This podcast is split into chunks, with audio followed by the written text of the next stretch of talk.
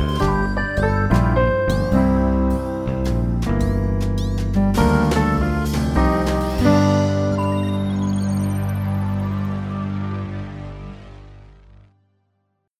Bienvenidos a Vida entre Bits, un podcast donde tenemos conversaciones sobre diseño, historia, tecnología, anécdotas y demás cosas que rodean a nuestros videojuegos favoritos. Yo soy Antonio Uribe, mejor conocido como Fire, y del otro lado del internet tengo a mi estimado compañero de micrófonos y el que se encarga de que todo esto se escuche lo mejor posible, Artemio Urbina. ¿Cómo estás, Artemio? Hola, ¿qué tal, mi estimado? Aquí andamos. Y muy contento de, de tenerse invitado a hablar de este, de este juego. Nuestro invitado hoy es Adrián Araya, que comienza el proyecto de los Tres Gordos Bastardos junto con sus dos amigos, Ezequiel Segura y Rafael Mesa, quienes conoció en la carrera. A finales del 2009, mientras eh, estaban consiguiendo sus títulos, empezaron eh, y empezaron con la carrera laboral, fue que comenzaron el proyecto. Eh, inicialmente se dedicó al Departamento de Investigación y Desarrollo del Palacio de Minería, donde hizo herramientas interactivas para los docentes. Ha participado en recorridos virtuales para Conaculta, recopilación y análisis de datos de pruebas de diversas fábricas, diseño web, montaje de diversos eh, tipos y escalas ¿no? de eventos. Y la verdadera constante en su vida laboral ha sido el proyecto Los Tres Gordo Bastardos, en los que realizan varios programas a la semana, incluyendo podcasts de noticias, de comentarios, reseñas, previews, eh, un programa llamado La Pila de Literatura, gameplays, entre otras cosas. Dicho proyecto ha crecido y gracias al apoyo de toda la gente que los consume, se ha convertido en su trabajo de tiempo completo. ¿Cómo estás, Adrián? Qué gusto tenerte aquí. No, pues el gusto es mío. Muchísimas gracias por haberme invitado al show. No, no, gracias. Siempre, siempre es una delicia estar aquí con Artemio. No conocía a Fire. Te va a tocar. Bueno, ya nos tocó, ¿no? Un par de horas. Estamos platicando un rato eh, y siento que va a estar, va a estar bueno el episodio. Sí, yo creo que sí. Y este, tenemos la costumbre entonces de que pues nos platicas alguna uh, anécdota o anécdotas que hayas tenido alrededor o en torno a, a, los videojuegos en tu vida. ¿Qué nos puedes platicar, Adrián? Yo empecé a jugar videojuegos con el Commodore 64. No porque me tocara, sino porque mi hermano tenía una. Mi hermano me lleva muchos años, me lleva 10 años. Y él tenía una Commodore donde hacía cierto trabajo, pero realmente lo usaba para jugar, ¿no? Y él me introdujo realmente a jugar muchos videojuegos. Eh, eh, probé varias cosas, entre ellos Moctezuma Revenge o eh, el, Dicta el, Dictador 2, etc.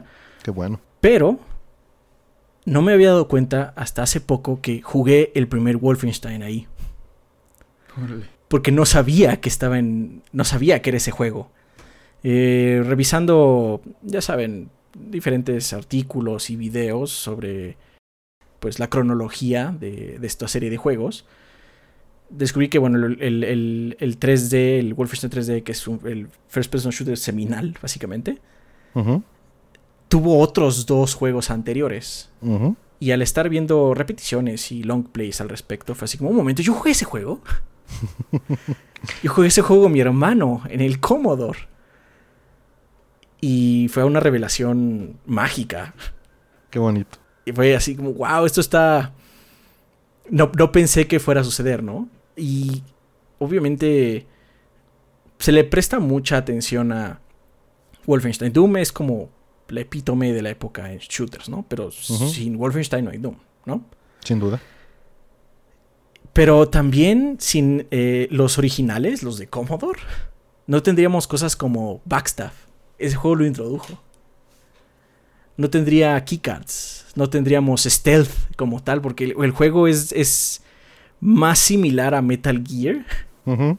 Y estoy hablando de Metal Gear, no Metal Gear Solid. Uh, a un juego de acción, donde eh, en, el título tienes que escabullirte a, a, a, un, a, una base, ponerte un disfraz a veces, y si te agarra la, eh, la policía, o más bien el ejército eh, del Reich, tienes que presentar ciertas cartas para decir, es que esta es la carta 3 que me dice que puedo pasar por aquí. Ah, sí, sí, pase. Tiene voces el juego. Entonces fue como este golpe de nostalgia y de realización al mismo tiempo de, uh -huh.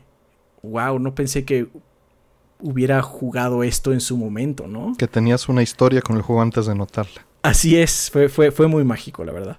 ¿Tuviste una regresión así como de Ratatouille cuando, cuando lo viste y te dio el regreso a tu infancia jugando esto?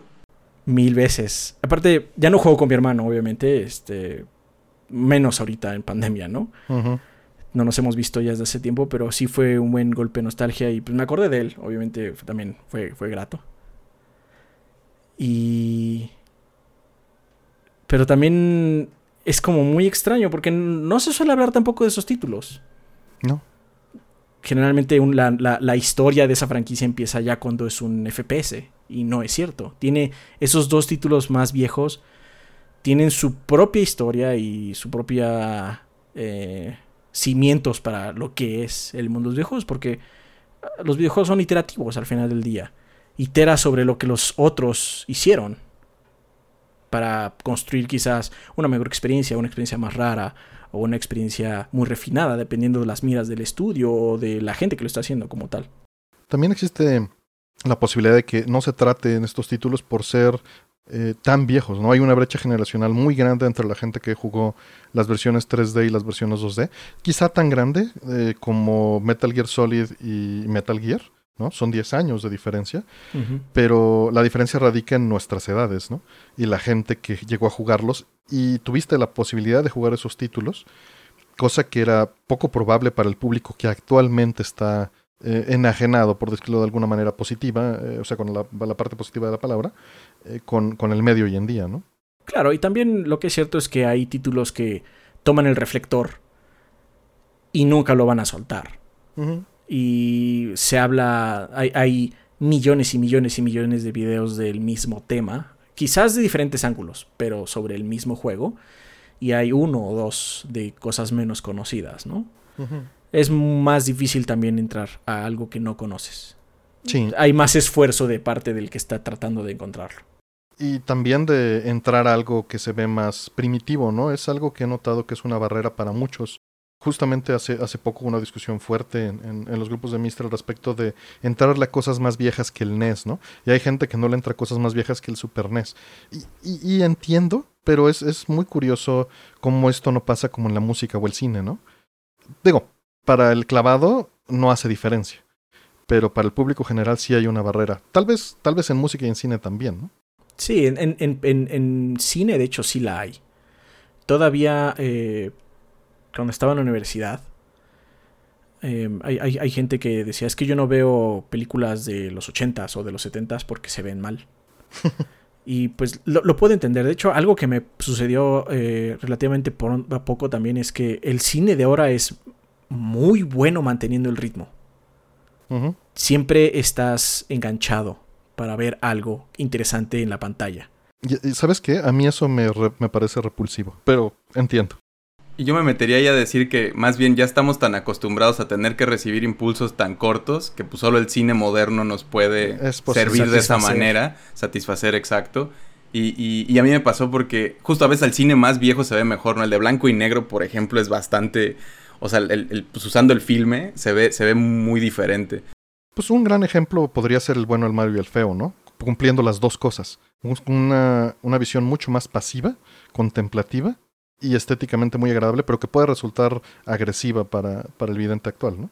Yo estaba pensando que recientemente vi Citizen Kane, el ciudadano Kane, mm. que pues es como, muchas veces la mencionan como la película y, pa y, para llevarlo a videojuegos, ¿no? Normalmente andan buscando cuál es el Citizen Kane de los videojuegos, o, o cuando sale un gran título como en su momento Last of Us lo usaban mucho, ¿no? Este es el Citizen Kane o Bioshock, etc. Pero eh, la, la, vi por primera vez hace poco y yo pensaba, o, o, la guardé mucho tiempo pensando que iba a ser esta cosa lenta por la época. Y resulta que es bastante ágil la película. O sea, tiene su, su lentitud hasta cierto punto, pero es una película muy movida. Es una película muy moderna. De hecho, sí. por eso es el Ciudadano Kane. Uh -huh. Porque sí. es como el parteaguas. De hecho, yo he pecado en decir ese tipo de cosas. Eh, obviamente eh, uno trata de ser muy grandilocuente cuando está haciendo podcast y demás. Y he pecado en decir ese tipo de tonterías, porque la verdad es que no va a haber un ciudadano que de los videojuegos. No es necesario, los videojuegos son un medio muy diferente. Probablemente Doom fue el ciudadano que Pero es que de, para Super qué? Mario Porque, 64. ¿Para qué género, no? ¿Para qué género? Porque de hecho ahorita vamos a hablar de H2, ¿no? Uh -huh. Sí. Y H2 y Doom son líneas de pensamiento muy distantes. Claro, sí, claro. Claro, y podemos argumentar también de qué tan parte aguas y en qué hombros estaban parados cada uno, ¿no? Sí, porque, digamos, Doom obviamente dio paso al FPS, ¿no? Uh -huh. Pero H2 es uno de los escalones que lleva al fenómeno de Dota. Uh -huh, uh -huh. ¿Cuál es más importante hoy en día? Bueno, pues depende de quién lo diga, ¿no? Y depende de quién lo vea. Sí, sí, sí. Vamos a hacer una, una pelea de, de niños rata aquí. Y siempre vas a encontrar este alguien, un, un gigante atrás de esos gigantes, Indudablemente. que fue un peldaño enorme, ¿no? Para cierta generación. Y tal vez una rama que murió, ¿no? Una rama que ya se dejó de explorar. O que está en, vamos a decir, sabático. Porque me ha gustado mucho cómo la escena indie luego toma estas ideas, ¿no? Luego se le pasa la mano porque la rehúsa mucho, pero la escena indie luego dice, "Mm, yo jugué esto de niño, ¿no? Bueno, nuestro equipo jugó esto de niño, hay que traerlo de vuelta. Y pues a veces le trae- traen cosas de vuelta que no sabíamos que nos hacían falta. O, o como por mucho tiempo ya, ya había líneas de, de, como dicen, de géneros que ya se habían dejado porque el- los mismos sistemas o la evolución o lo que el mercado pedía iba para otro lado. Y de repente los reviven de esta forma y se vuelve, se regresa otro boom. Sí, creo que, creo que decir sabático me, me agrada porque no, no están retirados, no están muertos, solo andan de descansando un rato. También me agrada, digo, obviamente para alguien como, como yo, como el tipo de consumidor que soy, todos los tengo, todos esos que están en sabático los tengo presentes porque son mi pan y, y, este, y mantequilla, ¿no? Pero, pero entiendo Tú perfectamente. estás en sabático con ellos ahí. Yo estoy con ellos, exacto. Aquí en este, en el asilo, aquí estamos. Oye Adrián, y antes de que nos movamos a este juego, ¿quieres contarnos alguna otra anécdota o ya nos aventamos al juego? Pues hay una anécdota muy chistosa que le, com- le comento a generalmente cuando me preguntan algo de videojuegos.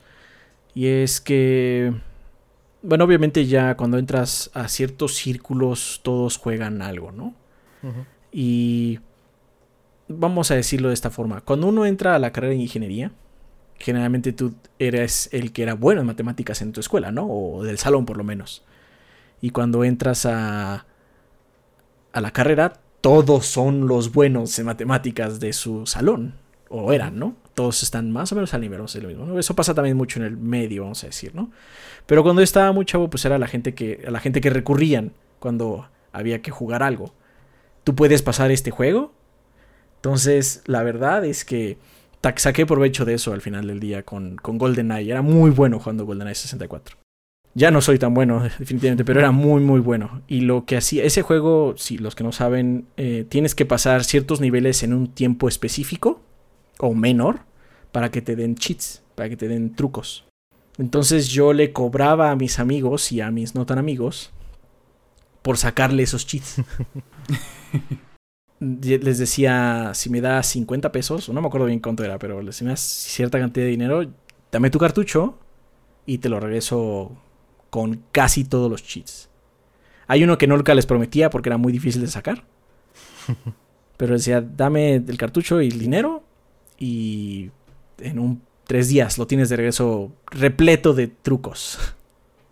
Y me funcionó bien, ¿eh? Yo más adelante hice algo parecido, pero ya más hacker de... Te, te paso Pokémon hackeados. Ah. Este, por cierta lana. Pero sí ya eran un tiempo más adelante y con ciertas ayudas ahí. Pero es como el mismo formato. Bueno, pero, pero uno era con habilidad de, de destreza de juego y el otro era con conocimiento, ¿no? Con niño hacker. ahí. Ey, de todas maneras, tener el conocimiento en ese momento, cualquiera que esté fuere, Y las ayudó, herramientas, ¿no? Ayudó. Y las herramientas, porque sí, hoy en día, pues, te podría decir, pásamelo, yo te clono el save game. Ándale. Mm. Lo bajo de internet y te clono el save. Y listo. Que sigue siendo, o sea, hubo un momento en el que parecía que ya todo esto iba a ser accesible, ¿no? Para cualquier persona, pero ahora como se ha hecho bien complicado todo lo digital y lo de y las plataformas y esto, vuelve a ser algo muy de hackers el poder tomar el control y hacer eso. Pues ya termina siendo en el rango de lo ilegal, ¿no? Digo, sí, además de Desgraciadamente, porque debido a la protección justamente de los trofeos y de este el contenido digital, pues está todo cifrado con llaves validadas en servidores, ¿no? Entonces sí se vuelve mucho más complejo. Sí. Y pues bueno, antes, antes de que le voy, le voy a dar la introducción al juego y de ahí nos agarramos duro y tendido hablando de, como ya lo mencionamos, el juego que vamos a hablar en este episodio es Age of Empires 2, The Age of Kings. Este fue desarrollado por Ensemble Studios, publicado por Microsoft, este, en Windows y Mac, porque en Konami lo publicó al parecer en el PlayStation 2, que yo no sabía que había una versión de Play. Sí, años Sí, sí, después. sí. Este, el, el game designer que, que tienen como por definición ahí de frente es Bruce Shelley. Este, el género es Real Time Strategy, RTS o estrategia en tiempo real. Y fue lanzado en el 99 este, para, para PC, eh, 2001 para PlayStation Eh, y hace no tanto, bueno, una década después salió la versión HD. Y siempre doy este dato, ¿no? De cuánto dura terminarlo. En este juego es extraño, pero digamos que las campañas duran como treinta y tantas horas. el principal y los extras son como 150 según, según Time to Beat en internet. Este, y, para completar todo, 180 lo, lo, mide el promedio. Pero pues es un juego que creo que muchos lo experimentamos en, en multiplayer, ¿no? Entonces es infinito. Sí, infinito me gusta. Esa es una palabra que define muy bien Age of Empires 2. No solo es infinito en la duración de los, eh, la cantidad de juegos que puedes hacer, sino que se ha reinventado tantas veces con la versión HD, con la Definitive Edition, sí. que sigue siendo algo. Sigue siendo relevante, ¿no? Exacto. Ajá. Sí, se ha mantenido bastante relevante. Eh, particularmente en los últimos 5 o 10 años, ¿no? Hubo un pequeño boom, sí. Sí. Eh, cuando hicieron esta edición de HD, este, bueno, eh, hubo una expansión en el original, ¿no? Que se llamó Conquerors, que traía aztecas, mayas y otras civilizaciones. Que cuando hacen esta edición HD viene ya por default con esa expansión, pero después de eso le agregaron otras tres expansiones. Que pues creo que la última fue como en 2018, si mal no recuerdo. Que son The Forgotten, African Kingdoms y Rise of the Rayas. Rajas. No sé cómo se pronuncia. No, yo tampoco. Oye, y este Adrián, eh, ¿cómo conociste este juego y por qué lo elegiste? Ah, pues lo elegí porque ha sido significativo en muchos puntos de, eh, de mi vida. Em, no solo porque lo jugué con mi hermano, ya hablé un poco de él. Lo conocí por él, de hecho. Él un día llegó em, con una computadora. Teníamos una computadora en la casa, pero era muy viejita y servía para trabajar. Pero un día mi hermano, eh, con sus primeros pagos de trabajo, llegó con una compu. Dijo, bueno, es mi dinero y voy a gastarlo en lo que yo quiera. Y se compró una computadora, ¿no? una computadora que ya tenía CD-ROM. y entonces... Su kit multimedia. Así es. y nos traían carta también. Lo que nos... Eh, dentro de las cosas que venía era el primer Age of Empires. Y eh, me clavé muy cañón en el primero. Qué bonita música tiene el primero. El primero, el primero es muy icónico. No se juega tan bien ya. No. Pero es muy, muy icónico. De hecho, si, alguien habla de Age of Empires y dices Wololo. y es del primero. Eso es del primero. Entonces eh, pasamos incontables horas sentados, eh, porque como ya existía una computadora en, en, la casa, pues había un mueble para computadora, si se acuerdan de esos muebles de madera donde todo cabía exactamente, ¿no? Claro. Pues, esa compu no cabía. esa computadora no cabía. Ok. Era más El gabinete era más grande. Ajá. Y la, el monitor también. Entonces, em, teníamos el, el monitor y el gabinete y todo en el piso en el piso del cuarto. Y me acuerdo mucho pues, estar sentado junto con mi hermano jugando el primero, ¿no? Hasta las tantas de la madrugada. Eh, pero después, eh, pues ya saben, ¿no? Pasan los años y demás. Y mi hermano un día llega con el 2. Y fue así, ¿ya viste que salió el 2? Uf. El 1 es un juego muy de su época. El 2 es atemporal. Se sigue jugando bien está muy refinado. Y cuando lo pusimos por primera vez y vimos la presentación, las voces, la campaña, eh, los gráficos, obviamente, el cambio gráfico fue enorme. Lo vimos y fue así como, wow, esto está como 15 años adelantado, ¿no? Obviamente es una ridiculez, pero eh, fue mágico, fue impresionante. Después de eso mi hermano dejó los juegos, eh, obviamente se fue haciendo más grande. Eh, jugamos algunas partidas. Eh, obviamente no teníamos más que una compu en ese momento, la, esa misma compu. Y pues no, no jugamos nosotros multiplayer ni nada. ¿Soñaban con ello? Yo sí, porque estaba chico. O sea, de esas de que jugábamos a las 3, 4 de la mañana y me iba a dormir y soñaba con eso. me pasa todavía con Tetris, de hecho. Cuando juego muy intenso Tetris, ah, luego sueño con Tetris. ¿No le llaman así el efecto Tetris a eso? A eso? Como es, que tengo muy dado Tetris a eso, sí. Sí. Obviamente de niño me pasaba con H. Pero pues seguí jugando, ¿no? Y gracias a H me volví muy fan de los RTS.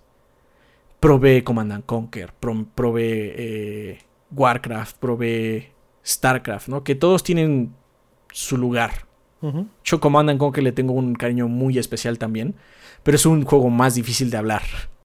Lo jugué ya cuando había jugado otros títulos, entonces se siente viejo, ¿no? Y Mm. dentro de todo es como de los primeritos. Es como el Sí. tercer RTS que existe, una cosa así, entonces se siente más viejo, ¿no? Age of Empires 2 siento que es atemporal, se siente bien jugarlo ya. Es un RTS muy pulido, está, está igual de pulido que StarCraft, de hecho son como los que siempre estuvieron peleándose, ¿no? Entre, obviamente peleándose de plática de chavitos, ¿no? En la escuela. Claro, porque, eh, digo, siendo muy purista, son subgéneros distintos, ¿no? Entonces, eh, pues ya me puse a jugar Age of Empires solo finalmente. Mi hermano siguió su vida, luego terminó yéndose de la casa porque pues, es mucho más grande que yo.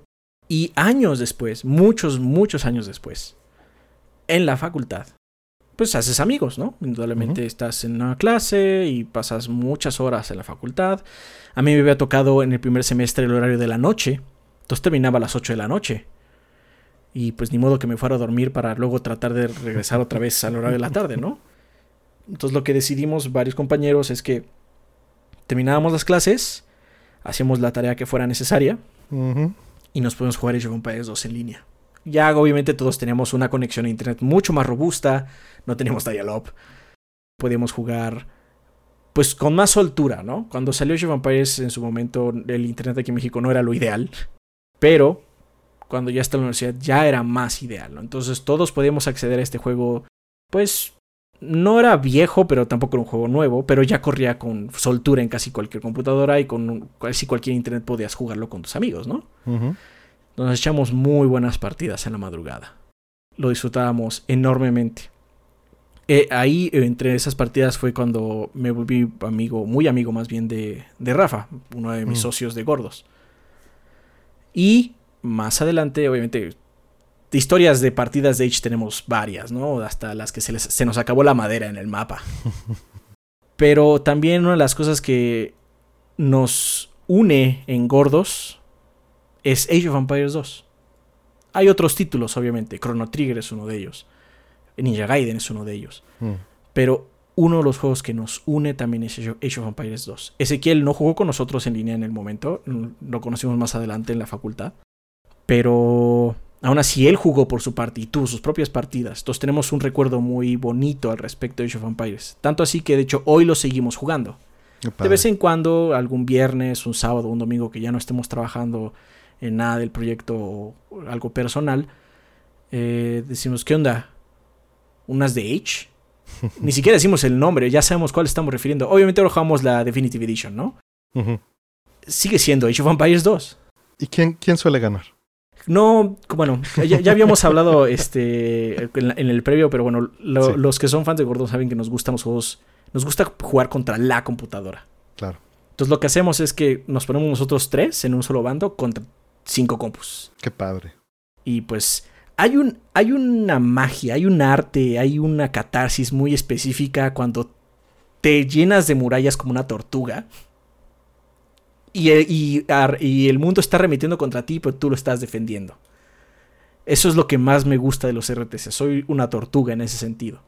No soy, cabe aclarar que no soy bueno en ellos. Los jugaré mucho, pero no soy bueno de ellos. Llevo décadas jugando RTS y soy un amateur muy viejo nada más.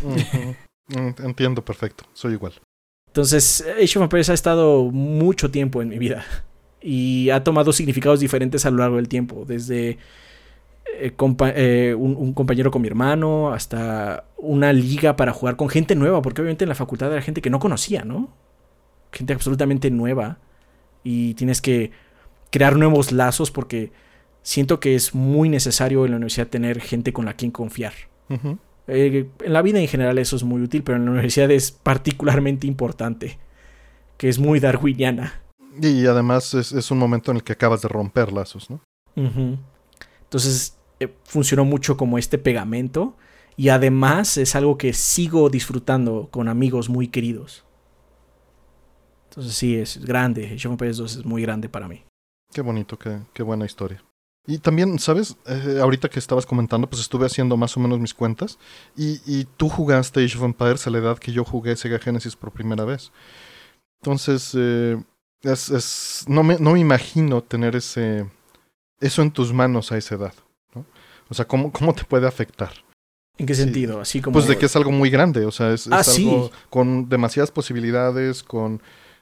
con Sí, es una, locura. Un desarrollo estratégico, un desarrollo histórico, un desarrollo de destreza, porque sí tiene destreza, ¿no? Eh, de, de saber en qué momentos poner atención y a qué cosas y cómo moverte, ¿no? Y, y también una destreza con el mouse y el teclado, que, que evidentemente después, no digo que haya sido indispensable, pero que seguramente te ayudó. Pues mínimo me ayuda, a- me ayudó a, familiarizarme de manera rápida y sin fricción ¿no? a la computadora. Exacto. Porque yo, ven- yo venía del Super Nintendo, de botones y mandos. Sí, no, y una cosa diferente de juegos, ¿no? También. Claro. Entonces pasa si tienes miles de botones, ¿no? Que es, bueno, no miles, no, pero tienes muchos más botones en el teclado que no son necesarios. Puedes usar todo eh, el mouse si mouse, quieres. sí. Obviamente eres mucho más lento. Pero también lo puedes disfrutar de esa forma. De hecho, hay un sector de la población gamer, vamos a decirle, no sé cómo llamarlos, de los que juegan, que les gusta como sentirse superiores porque ellos juegan de una forma óptima, ¿no? Que me parece ridículo. Age of Empires por eso tiene dificultad, es- tiene este selector de dificultad. Puedo jugar tan fácil o tan difícil como quiera. Claro. Claro, es algo que, que como que cierta generación, porque yo creo que eso ya no existe, eh, cierta generación de edades que nos tocaron a ambos, lo usa como un distintivo de el verdadero ga- gamer, aquí con los air quotes que estoy haciendo, y, y- y el resto de la gente, ¿no? Cuando pues no entienden que la intención es que lo disfrutes y experimentes el juego, ¿no? Digo, hay, no, no rechazo que existe una, un estado al que puedes llegar cuando estás jugando al límite de tu habilidad, pero ese límite de la habilidad puede estar en cualquier lugar, ¿no?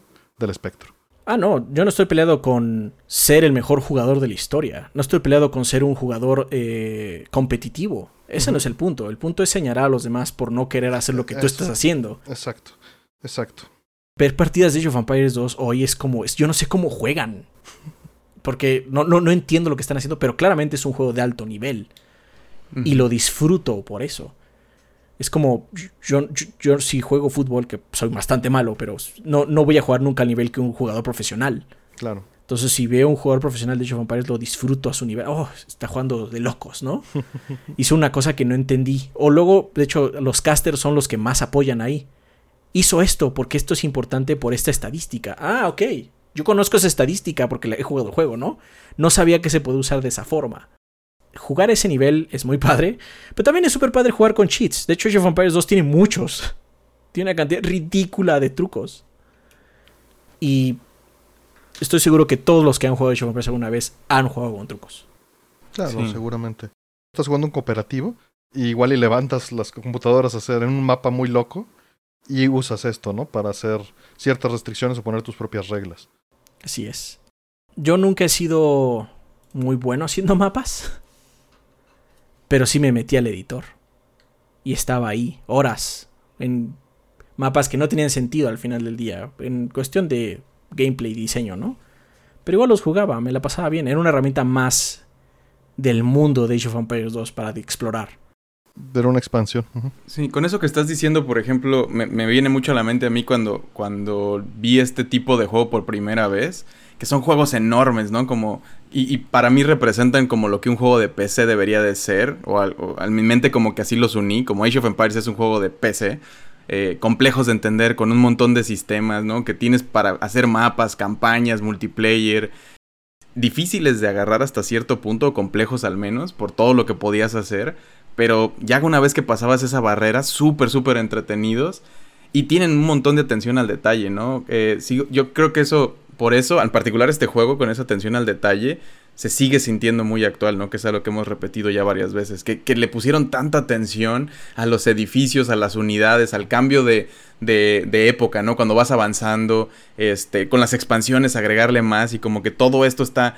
Y, con la historia bien, o también como, como la quisieron representar, que la tenían en otro lado, ¿no? Aquí hay un montón de libros o de lecturas si quieres ah- ahondar más en esto, pero si no el juego funciona bien. O sea, es, es- es un compromiso bastante buen, como fuerte con la simulación, ¿no? Con, con tratar de hacerlo sentir real. También ahorita que mencionas lo de la dificultad de entrarle, y quería recalcar este punto para la audiencia que quizá no lo haya jugado, la realidad es que el tutorial es sumamente suave y te lleva de la mano de una manera maravillosa, porque es histórico y a la vez es funcional. Sí, de hecho, tanto StarCraft como Age of Empires 2 creo que son unos muy buenos exponentes de cómo un juego con su misma campaña te puede enseñar a jugarlo solo. Sí. Obviamente no te enseña todo, pero te enseña lo mínimo para que lo puedas pasar. Sin necesidad de recurrir a cheats, ¿no? Que ahí estaban si quieres usarlos. Pero si entendiste la lección del mapa, deberías poder, poder pasarlos. Y no era irreal, ¿no? Obviamente los niveles máximos de las campañas, conforme vas avanzando las campañas, se van poniendo más difíciles. Los últimos están bastante intensos, pero en general las primeras tres campañas eh, sirven muy bien como un tutorial extendido, en el cual entiendes desde cosas básicas como mover unidades hasta cómo se contrarrestan ciertas, eh, ciertas unidades con otras, ¿no? Sí, y, y lo hace muy, muy suave. Entonces, no teman entrarle. Ahí nada más píquenle en, en estas últimas versiones, ponle tutorial. Y van a ser parte de la campaña. Entonces, este, van a tener historia. No va a ser nada más el tutorial súper aburrido. Y les van a enseñar todo lo básico. Si nunca le han entrado algo así, ¿no? Así es. Y es que sí se ven imponentes, ¿no? Desde afuera. Y, y es creo que a mí lo que me, me llamaba la atención. Pero, pero sí es cierto, los tutoriales. No, no recuerdo si era con, con Wallace. Es con Wallace. Ajá. Ajá, la primera es de Wallace y después va Juana de Arco. Juana de. Arco, sí. Pero aún así, o sea, Wallace es tutorial flagrante, vamos a decir. Sí. Sí, sí, básico. Pero Juana, Juana de Arco también es un tutorial, nada más no dice tutorial, pero sí es mucho más fácil que las que siguen. Y los retos son muy encaminados a ciertas acciones en específico. Más allá de simplemente mata a la otra civilización, ¿no? Sí, es, logra ciertos objetivos que van a ser clave eh, después, ¿no? Es, es, es- en el previo estábamos platicando de, de cómo la educación o las cosas que aprendes, quizá no ves de manera inmediata cómo lo vas a aplicar, pero justo hacen eso un poquito. Te enseñan cosas que después tú puedes aplicar o no para lograr tus objetivos después, ¿no? Efectivamente. Y que es, es algo como, hasta cierto punto, como muy, digo, en este momento querían, tenían que educarte porque era un género bastante nuevo, aunque ya tenía Sus 20 ciertas años. otras referencias. ¿Tenía qué? Casi 20 años, pero sí. Pero en el mainstream, digamos, porque creo que, bueno, no sé si este fue uno de los que más fuerte lo sí, puso. esto vendió Sí. oh, fu- muchísimo. O Sí. sea, hay ciertos puntos que vendieron mucho antes de este. Está Warcraft, como mencionó, Warcraft 2 y StarCraft. Digo, StarCraft salió el primero antes de, de, de este, ¿no? De Age 2. Mm, tengo entendido que son cercanos, pero no me sí, acuerdo son muy, muy bien. cercanos. Así que eso Muy, te muy lo busco. cercanos. Sí, valdría la pena saber el dato. Pero, pero vamos, tenían a Warcraft 2, por lo menos. Y antes Sí. de eso, justo las líneas que a mí me tocaron ver, eh, estaba Doom 2 en Genesis y en PC, que es una maravilla, pero también es salvaje en su dificultad. Sí. y Centurion, Defender of Rome también. Que, que, bueno, no son los únicos, ¿no? Está Master of, of Orion, hay un, está el mismo Civilization, ¿no? Y muchas cosas hacia atrás. eh, pero en el mainstream, mainstream, yo creo que Warcraft 2 fue un, un punto fuerte. Importante. sí. Civilization 2, ¿no? StarCraft salió en el 98, un año anterior. Un año anterior a Age, Age 2, ¿no? Sí. Así es. Sí Ah, Pero sí, o sea, o sea, obviamente tenemos Civilization eso antes, pero ya RTS como tal, pues como mencionas, ¿no? Duna 2, Dune Ujú. 2, que es un juego salvaje, como tú dices. Hermoso, pero salvaje. Pero sí. ese, ese es como la piedra roseta, supongo. Sí, sí, yo creo que sí. Porque de ahí, pues Westwood hizo Command and Conquer. Y Command and Conquer es el que empezó a rivalizar con Warcraft. Estuvieron ahí picoteándose, estuvieron peleándose. Y Ensemble Studios hizo su propio Motor. motor y su propio como línea de RTS, ¿no? Porque el, el RTS de StarCraft o Command and Conquer es asimétrico. Las unidades de diferentes razas no se parecen. Juegas de manera muy diferente entre, entre cada una de las eh, razas o armadas en el caso de Command and Conquer, ¿no? Si, eh, Age of Empires son en papel la misma civilización todos. Lo que cambian son estadísticas, ciertas unidades y algunos edificios, pero no es tan Estética. brutal. No es tan brutal el cambio, no es completamente asimétrico. Entonces es como un sabor diferente. Sí, todo- las piedras eh, fundamentales en las, de las que estás hablando eh, suelen decirse como el 4X, ¿no? Que era una burla de, de- de llevarlo a- al, tre- al 3X a un mayor grado, pero eran 4X por las palabras que se utilizan, que son explore, expand, exploit y exterminate, ¿no?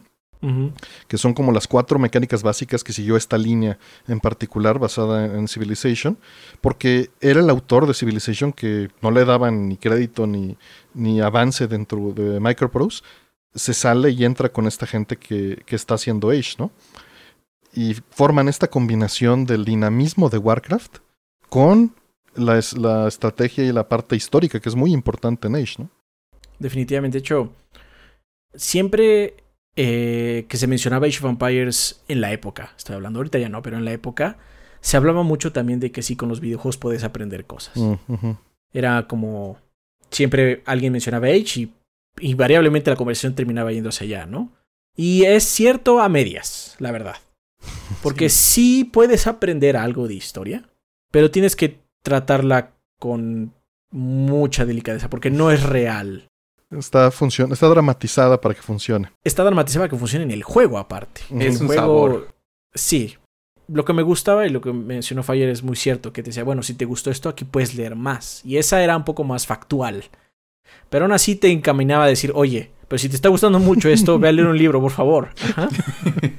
y yo, yo eh, en, mi carrera he trabajado en juegos educativos y varias veces me topo con personas que quieren hacer juegos educativos y, traen a, Age of Empires a colación siempre.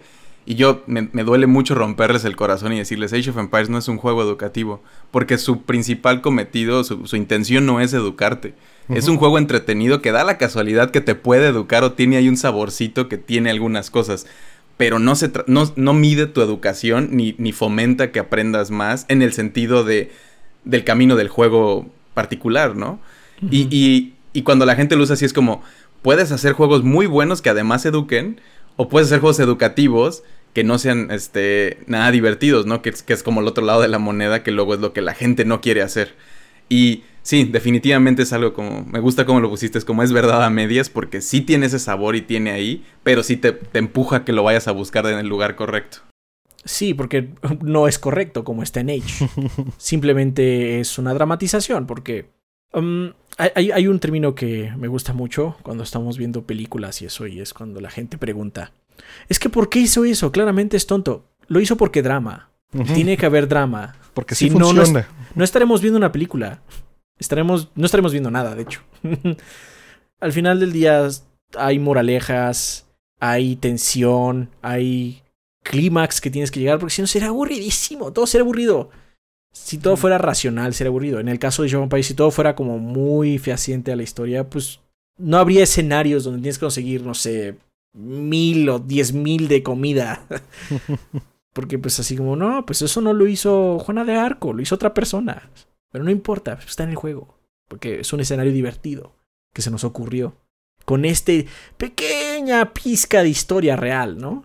Claro. También es, es, es, visto desde la otra manera. Es, ya tenemos este escenario, ¿cómo podemos enseñarles a que hagan recopilación, ¿no? O cómo podemos enseñar, cómo lo podemos entretener, dada esta circunstancia, y es una libertad artística, ¿no? Es licencia artística, como normalmente se maneja.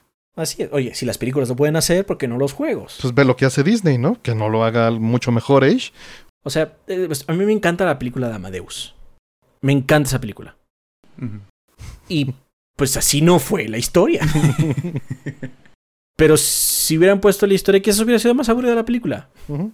Y alguna vez un compañero que es músico dice que esa película le molesta mucho porque hace que la gente se equivoque. Y está bien, o sea, indudablemente luego tomamos cosas como rumores como verdad. A mí me ha sucedido, no, no lo puedo evitar. Bueno, sí lo puedo haber editado si hubiera hecho más investigación. Pero bueno, me fui por el camino fácil y la regué, ¿no? Pero también es más divertido. Y lo que le digo, a lo que le dije a mi amigo músico es, bueno, pues haz una tú. que sea igual de icónica que Amadeus. Es que el asunto es que cuando se hace, se hace como una idea divertida de algo que puede funcionar, asumiendo que la gente sí conoce la historia, ¿no? Con un, un, twist, posiblemente no pasaba por la mente de estas personas creándolo, que iban a educar a la gente, ¿no? Como decían. Sino, pues tomamos el set y nos tomamos libertades artísticas y hacemos algo padre. Y, perdón que les traiga esto a colación, pero es lo que hace la serie de Luis Miguel también, el la telenovela esta actual. Y es, es al final lo mismo, ¿no? Es como, no es algo que esté, está inspirado en hechos reales, pero pues al final hacen lo que quieren o pueden para favorecer el drama, porque al fin es lo que nos mantiene pegados, le tienen que poner cierto sabor. Sal y pimienta, sal y pimienta. A final de cuentas. y, estaba pensando, eh, decían que StarCraft salió en el 98 y este juego estaba planeado para salir en el 98. Así eh, es. Es, es. esa época, bueno, ese, ese año icónico en los videojuegos, ¿no? Tan, tan mencionado. Y, tenían este, creo que el otro salió en el 97, si mal no recuerdo, el primer Age of Empires. Y al hacer, estaban usando este mismo engine, ¿no? Que le llaman Genie Game Engine. Estaban reusando código hasta cierto punto y pensaron que sí lo podrían terminar en un año, que obviamente no pasó. Pero tuvieron, al pedirle tiempo y extensión a creo que Microsoft en ese entonces era el publisher, lanzaron esta expansión al Age of Empires anterior que se llamaba Race of Rome y eso les compró tantito tiempo para ahora sí llegar en el 99 con, con este proyecto, ¿no? Que me pareció como muy interesante. De nuevo, es un proyectazo, es un, es un juego bien completo, bien complejo, con un montón de cosas y sí, en un año sale, no pasa nada. Se me hace como... No, y al final fueron dos que también se me hace sorpresivo. Otras épocas también, ¿no? Porque el, el, el desarrollo de videojuegos se ha ido elongando. Me, me, acuerdo mucho cuando salía, o sea, en la época del NES, no se hable del cómodo, ¿no? En la época del NES salían juegos a destajo. Eh, lo percibíamos así, pero este, bueno, sí, sí entiendo. O sea, pero hoy en día, Mega Man. Pero, pero hoy en día estamos estamos súper acelerados en ese sentido en oferta, ¿no? O sea, es una oferta horizontal en lugar de una vertical, ¿no? Por ponerlo de alguna manera. Ah, sí, pero lo que me refiero más bien es que, o sea, obviamente hoy tenemos muchos más juegos, indudablemente, porque aparte hay más estudios. Sí. Y más propuestas diferentes. Pero, Como que reciclaban, ¿no? Capcom hizo seis Megamanes en el, en el NES. ¡Seis! Pero también eh, eh, la diferencia entre varios de esos no es tanta a nivel como el tipo de juego, ¿no? Y creo que ahora sí es, es muy difícil que te puedan vender lo mismo. La exigencia del mercado también es otro, otro nivel, ¿no? Estaba, estaba viendo como, como en Last of Us, el nuevo, la simulación de cuerdas que tienen ahí es, es algo innecesario completamente para el juego, pero ahí hubo un programador que estuvo cuatro años, o un grupo de programadores comprometidos con la fidelidad del, realismo, haciendo eso que para nada es necesario. Pero también es escalado, a final de cuentas. O sea, en su momento, hacer esos Megamans que pues, lo vemos con, con cinismo hoy en día, pues de todas maneras implicó este, un, esfuerzo grande y un aprendizaje y un crecimiento. Porque también, en particular, Mega Man, digo, no deberíamos de meternos en esto. pero todos esos juegos salieron cuando ya habían cambiado de generación en Japón. O sea, todavía es, es más interesante el análisis para cuando se llegue a hacer. Lex te va a regañar. Lex me va a regañar. No, estoy, justo lo estoy diciendo para que Lex no me regañe. Sí, yo también cuando escuché lo de no deberíamos de meternos en esto, es como quién, está, quién lo va a regañar, quién va a ser ¿Quién va a llegar a, defender a Megaman? Ahí, ahí luego vienes, Lex, a regañarlos, por favor. Bueno, pero indudablemente, o sea, solo ahorita solo hay un solo hay una empresa que puede mantener un ritmo así. Sí. Que es Activision. Activision puede mantener un lanzamiento al año de su franquicia bandera, porque tiene tres estudios trabajando en ellos. Alternando, ¿no? Es una locura. Eh, porque realmente es, así es como podrías mantener un, una vuelta de manivela constante así. No podrías de otra forma, porque los estudios. Bueno, obviamente, si quieres, vamos a decirle triple A con todos los fuegos artificiales que existen, ¿no? Y es una gran analogía, o sea, en ese sentido Capcom hacía lo mismo, o sea, tenía varios equipos que eran de cinco personas, ¿no? Estamos hablando de no eran de 300. Sí. no, y, antes, bueno, en, el mundo del cine, eh, Disney es el modelo que ha seguido, ¿no? Siempre tienes como un equipo trabajando en una cosa mientras el otro está haciendo otra y el otro está pensando en qué va a hacer. Y vas como, tienes este ritmo que, que indudablemente es lo que las bueno, las empresas grandes tienen que hacer para mantener ese ritmo y al, día con la exigencia actual, ¿no? Hace, hace un momento mencionábamos lo de StarCraft y yo lo tenía muy presente porque yo jugué Warcraft 2 y StarCraft y Dunas antes de jugar este, Age of Empires. Y antes de jugar Civilization. Civilization lo jugué hasta mucho después. Pero justo por eso quería preguntarte, Fire, ¿tú cómo conociste el juego? También así creo que como, como comentaba Adriano, que alguien llega y te lo da en disco, en ese momento, muy probablemente pirata, porque sí, sí, no, no había dinero para eso. Ni siquiera, ni siquiera sé si lo he visto original en algún momento en mi vida. Es bonita la caja. Es muy bonita, de hecho tiene, tiene el árbol, el árbol de de tecnologías, como un panfleto. Es muy bonita esa edición. Sí, o sea, lo he visto, digamos, a través de, internet, pero no conocí a alguien que lo tuviera. Pero sí, algún primo, no sé si un primo mayor o algún amigo así, como esto te va a gustar. Y, y pues llegué y lo puse en la computadora y empecé a jugar. No le metí tanto, En principio, como tratando de, buscarle la razón al sentido pensé como ni siquiera le entré tanto a la campaña porque esto que dicen que aprendieron yo no lo siento, pero pues sí jugué los tutoriales, ¿no? Porque Juana de Arco igual las me, sí los traía muy en la mente. Pero el multiplayer nunca me gustó y nunca pensé como esto de cooperativo. Todos mis cuates jugaban para ganarte. Y, no, no, me sentía yo muy bien, como que no le entendí, entonces no le entré. Seguro el internet en el momento no era el adecuado y también lo sufrí mucho. Entonces, como que no le entré tanto al juego. Me encanta, y en mi mente como que se quedó en ese espacio muy bonito, pero no... Yo estoy pensando que tal vez fue entre el 2000 y el 2005 en, en, la secundaria para mí. Era un juego muy de cibercafé también. Sí. Era muy común encontrarlo ahí. Pues obviamente se hacían las campales entre la gente, ¿no? Que eso es algo que me... Pues yo como tú no soy mucho de competitivo, ¿no? Sí puedo jugar de manera competitiva. Eh, de hecho me gusta mucho jugar Battlefield. Pero es un competitivo muy raro porque es nosotros 64 contra otros 64. Entonces es un equipo grande aún así, ¿no? Sí, es tan, tan grande que se siente... Cooperativo. Cooperativo. Cooperativo y random a la vez, ¿no? Como que no es una competencia contra alguien, es más contra todos. Contra todos, ¿no? Aún así, cuando yo estaba jugando con la gente de, de la facultad, era dos equipos peleándose, pero nunca contra la compu.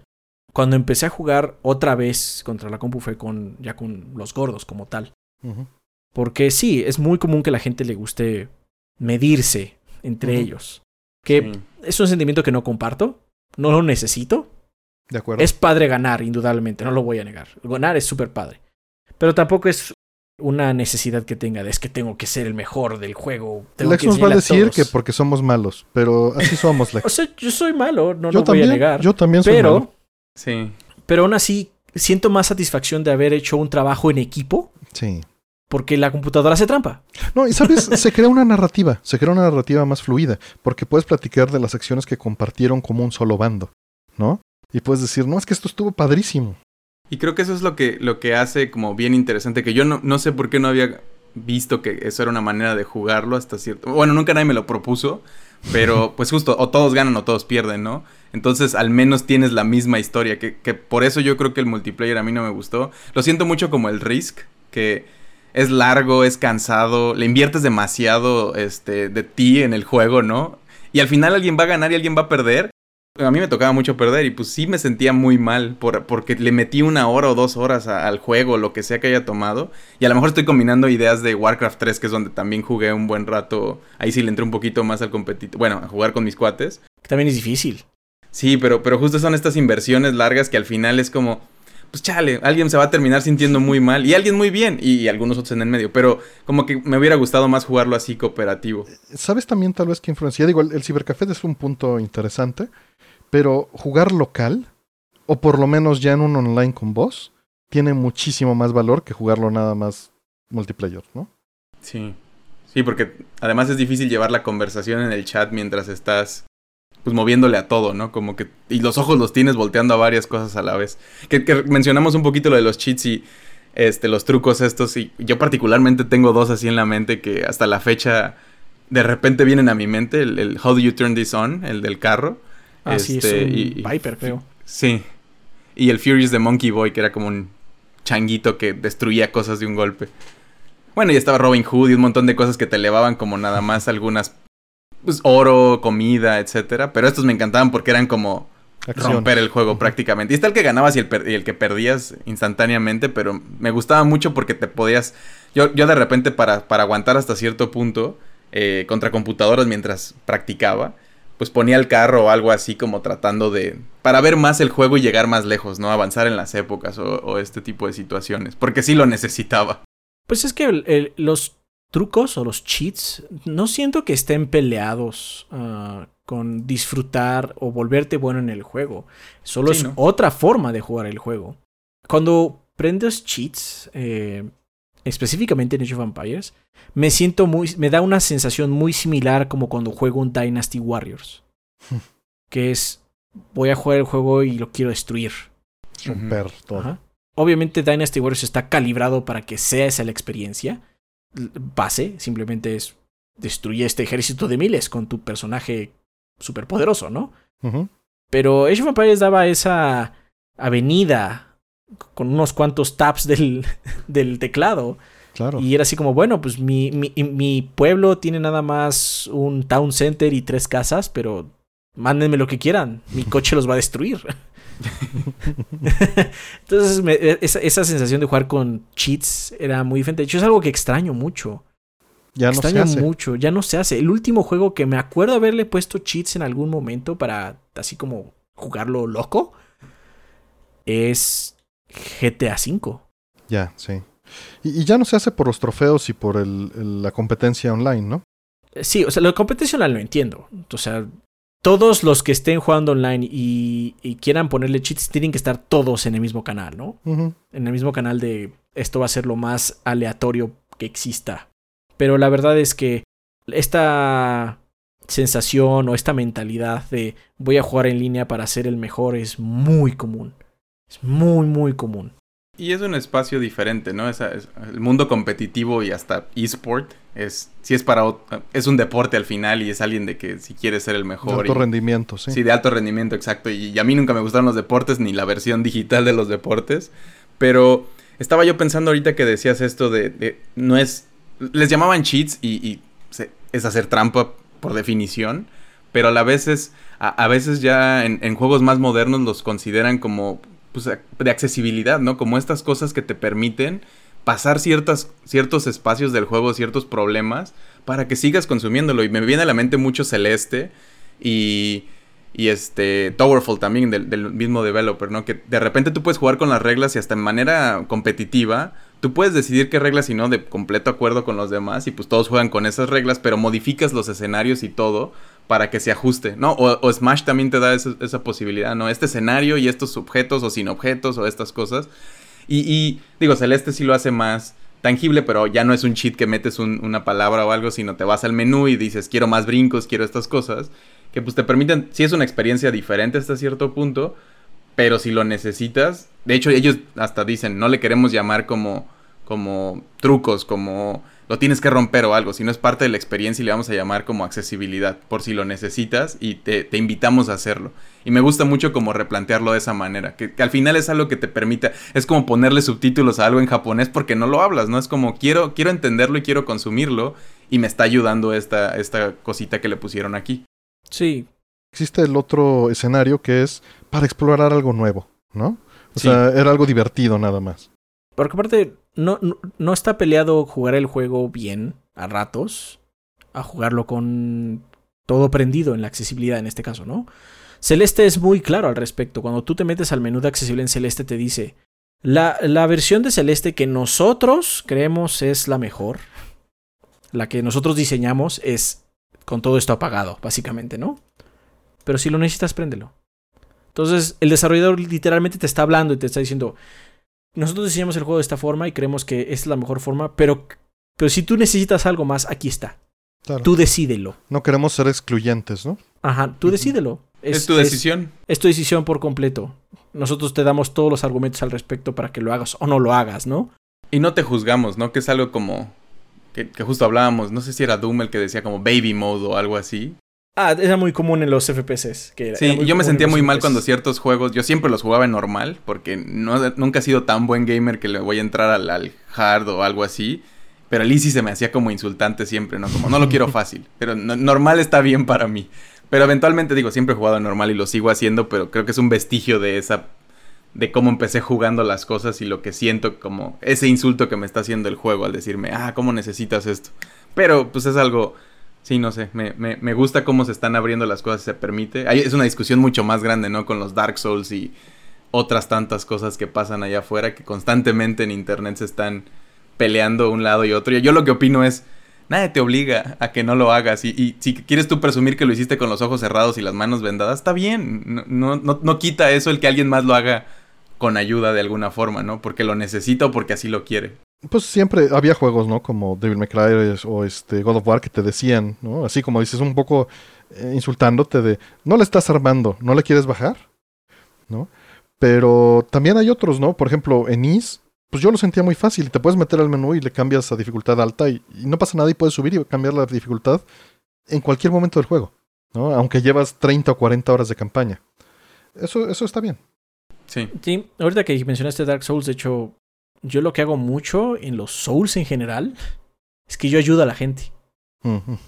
Yo me uno a la guild generalmente eh, para ayudar a gente.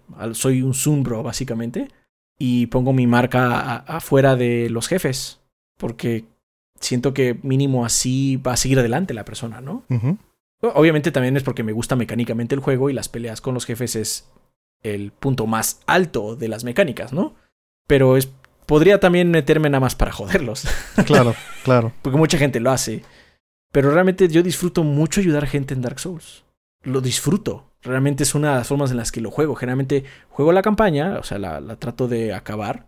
Pero siempre que llego un jefe, lo venzo yo. Y luego, ya que lo vencí, pongo mi marca, esperando que. Bueno, yo ya lo terminé, lo puedo vencer. Voy a ayudar a alguien más a, a matarlo. O dos, o tres, o cuatro, o los que se me antojen en ese momento, ¿no? No, es, es- es- padre ser el goody two shoes, ¿no? Pues como es, siento que es la misma eh, noción de que me gusta jugar en cooperativo. Ajá. Es Sí. la forma de jugar contra la compu en ese juego. Con Claro. gente random. Somos todos veces. nosotros contra esto, ¿no? Ajá. Y Sí, pues como un raid. es como un rey. De hecho, algo que eh, me ha adentrado mucho estos últimos años es Final Fantasy XIV. Mm. Y el juego te obliga a jugar con otra gente. De manera cooperativa. Lo noto en el meta, ¿no? En el manejo de, de- su- Supongo que tú eres quien maneja la cuenta de Twitter de los gordos. Sí. Y este, lo noto. Lo noto en cómo tratas de ayudar a la comunidad. Sí, bueno, la, la, la cuenta la manejamos los tres, pero bueno, generalmente en las mañanas, tardes soy yo. Que yo estoy, yo estoy más activo en ese Me momento. imagino que es una política, el, cuando les piden ayuda y dar el retweet para expandirlo a la comunidad, pues es política de los tres, ¿no? Sí, Y obviamente. eso, eso se nota, ¿no? Está padre, qué bueno. Sí, la vida es, la vida es cooperativa. Es que es eso, y siento que es un problema. Estamos saliendo mucho del tema, pero siento que es un problema en México. Estoy de acuerdo contigo. La gente no le gusta ayudar a otras personas a menos de que sea una situación muy grave. Cuando fue el temblor aquí en, en, en, en, en- en la ciudad, Somos maravillosos así. ajá, la pero- gente obviamente se ayudó mucho y, fue bajo esta penumbra en la que estábamos, la gente levantó los brazos, ¿no? Sí, en el día a En día. el es día a día difícil. no es real. Y a veces yo siento que viene, muchas veces eh, tenemos estos lemas, ¿no? Como el que no tranza no avanza y mejor yo que alguien más o cosas así que, creo que culturalmente nos empujan a esas situaciones. Y me tocó mucho que por educación hagan sentir que, la vida o, o tus alrededores es como un zero sum game, ¿no? Como este, que, que si tú ganas alguien tiene que perder. Ajá, o sí. para que tú ganes alguien tiene que perder y viceversa. Si alguien está ganando te está quitando a ti. Cuando la realidad es que no, no estás compitiendo, ¿no? Este, bueno, en, en ciertos escenarios tal vez sí. Pero, pero en la gran mayoría de las veces el apoyar a los demás eventualmente te va a regresar también a ti. O nomás por el hecho de ayudar es muy bueno. Y Eso, eso. la Ciudad de México tiene luego esta mala fama, ¿no? De que la gente es mala onda. Y te digo, las urbes grandes así son. Tienden, Pero la verdad gente es que está muy- no. No, no, te no. ha tocado estar en una situación desamparada y que te ayude un desconocido. Y eso y es es algo que se da mucho, porque ahí no tienes nada que ganar como el desconocido que está ayudando, ¿no? ¿Cuántas veces no te ha tocado alguien que te dice que sabes que es claramente de fuera y yo como un foráneo que vivía ahí por mucho tiempo, eh, como no sé cómo llegar al metro y, dice- y piensas, es tan difícil. Sí, te llevo, te acompaño porque no hay de otra y me va, voy a llegar tarde a mi trabajo, voy, cargando mil cosas, ni modo, me voy a tragar todo esto por nada, nomás porque sé, he estado ahí y creo que es, es importante hacerlo. Y es a lo que pasa constantemente, pero también la realidad es que, a diferencia de, de muchas partes de provincias, ciudades mucho, o pueblos o así, sí estás cargando un montón de estrés, ¿no? La ciudad sí te cobra en mentalmente mucho. Y Sí. A veces no tienes la capacidad de ayudar en el momento, ¿no? Ya vas cansado, Claro. vienes, vienes del trabajo, llevas quién sabe cuántas horas fuera, no has visto tu familia, tu casa, lo que sea, o, o tienes otros problemas y es difícil que reacciones de una manera positiva. Y a veces no lo notas, ¿no? A veces tienes tanto en la cabeza y estás pensando en otra cosa que hasta te parece una molestia. Y te falta esa empatía en el momento y es cuando dices, no, estoy, estoy mal. O sea, pongo en pausa todo esto y a ver, estoy poniendo atención a la situación que está enfrente de mí. Es difícil. El mexicano tiende a estas, en estos momentos difíciles, sí sale a ayudar, ¿no? Como los temblores y todo esto. Y creo que también sea un poquito lo cultural viene de que somos un país que no tiene, no sufre tanto geográficamente, ¿no? No nos cae tanta nieve, el calor tampoco es tan insoportable, tiras cosas y se dan árboles de comida. Entonces como que la cultura a veces, eso ayuda, ¿no? Como que siempre es muy tranquilo. Digo, hay, de todo tipo, ¿no? Y la, la experiencia es, es compleja, somos muchísimas personas, pero en general es un lugar que está muy bien posicionado geográficamente, entonces no sentimos esa necesidad, ¿no? Y, y apenas estamos deconstruyendo esta idea del privilegio, de, de, que el sistema a veces permite a unos mejorar o subir y a otros nunca les va a permitir, ¿no? Que la idea de los pobres son pobres porque quieren no es algo real y que creo que tiene mucho que ver con... No es porque nacimos en México y ya siento que es algo que venimos construyendo y deconstruyendo desde hace mucho tiempo. Pero creo que ahora sí nos estamos... Sí, Sí. pero, pero ayúdense, ayúdense en los juegos. Sí, conclusión, en los juegos y en la vida. Es una herramienta que te ayuda a entender empatía. Sí. O sea, no, es no solo Edge. O sea, en cualquier juego donde hay, eh, puedes ayudar, pues te ayuda a crear empatía. Hay una anécdota que me gusta contar. Eh, estábamos grabando un podcast eh, de preservación con Reinhardt de Bully Magnets, Ron Ponce Díaz y David Surazzi. Y, y uno estaba jugando en el arcade y me pidió que pusiera Aliens, ¿no? Y, y llegó el otro y se sentó y de inmediato empezaron a hablar el lenguaje del juego sin conocerse. ¿no? El, el pollo es para ti, yo cubro adelante, yo cubro atrás y estas mecánicas emergentes de, de cooperación son relativamente naturales porque nadie te las... O sea, las aprendes tal vez a la mala, pero tienen una funcionalidad, ¿no? Pues sí, eh, el juego está diseñado para que si no lo puedes, necesitas, necesitas dos para poder avanzar, ¿no? Y hay recursos limitados. Si no se los reparten bien, los dos van a perder. Así es. El juego te empuja a que si no quieres ver el escenario de pérdida y en este caso perder tu moneda o tu dinero, Hay que cooperar. hay que cooperar, ¿no? Pero bueno, lo que sí es cierto es que cuando llega una persona que no conoce, tienes que armarte de mucha paciencia. Y eso Y es parte de la empatía. Tienes que enseñarle. Porque si no, los dos van a perder también. Sí, me imagino un Age enseñarle a, a- a trabajar en cooperativo a alguien que no sepa jugar. Debe ser interesante. Es muy complicado. Pero se puede. Pero también la otra persona tiene que estar interesada, porque hay muchos sistemas que aprender. Sí, yo no lo he mencionado todavía, pero eh, mi contacto con el juego fue después de StarCraft. Bueno, eso, esa parte sí lo había dicho. Pero lo que no he mencionado es que yo nunca lo he jugado multiplayer. Oh, wow. Órale. Age. Este, los otros sí, porque todos mis amigos eh, jugaban eh, Warcraft y jugaban StarCraft, pero curiosamente StarCraft lo jugábamos cooperativo en grupos. O sea, era, era por equipos. O llega- terminábamos haciéndolo todos contra la compu- contra varias compus, ¿no? Como mencionabas.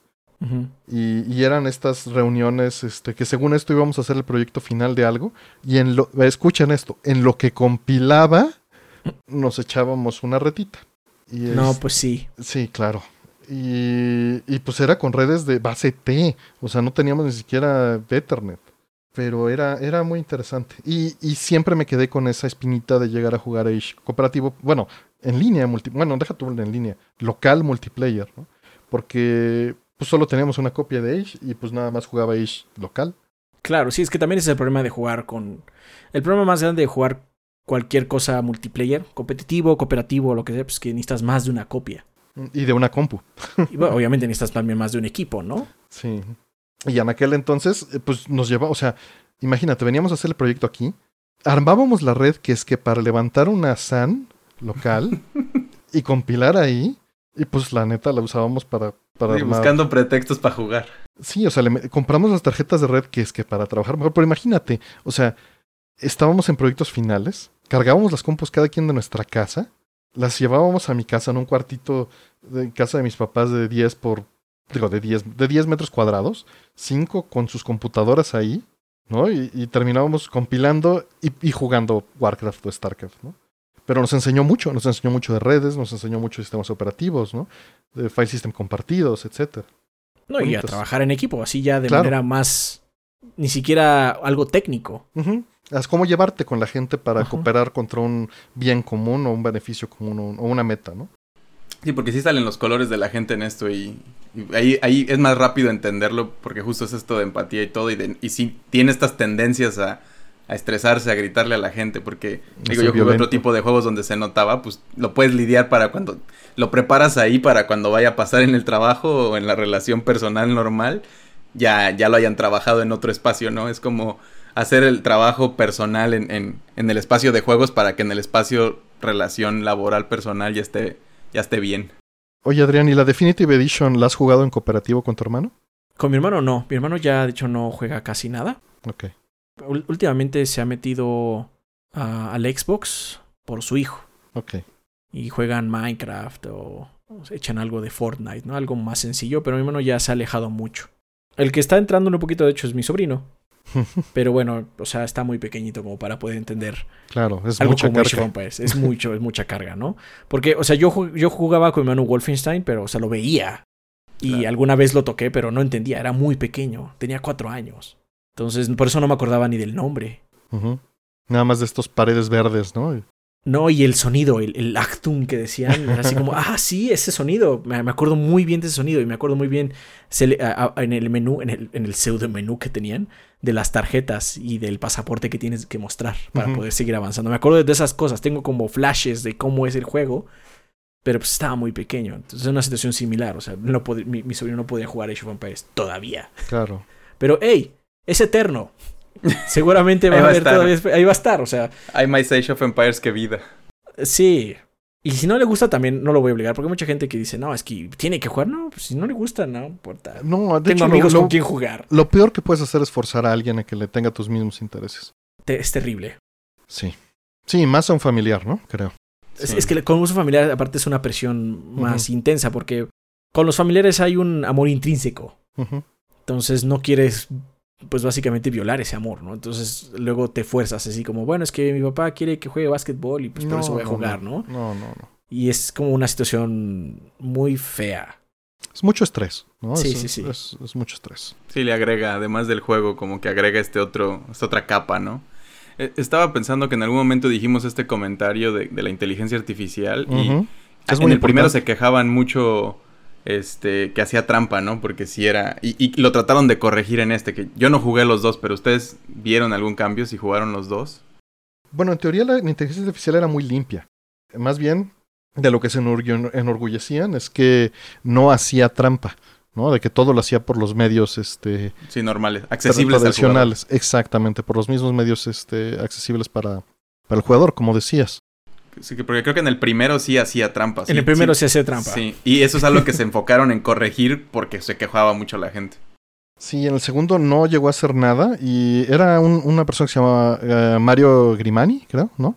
El que se dedicó a hacer toda esta parte de la inteligencia artificial.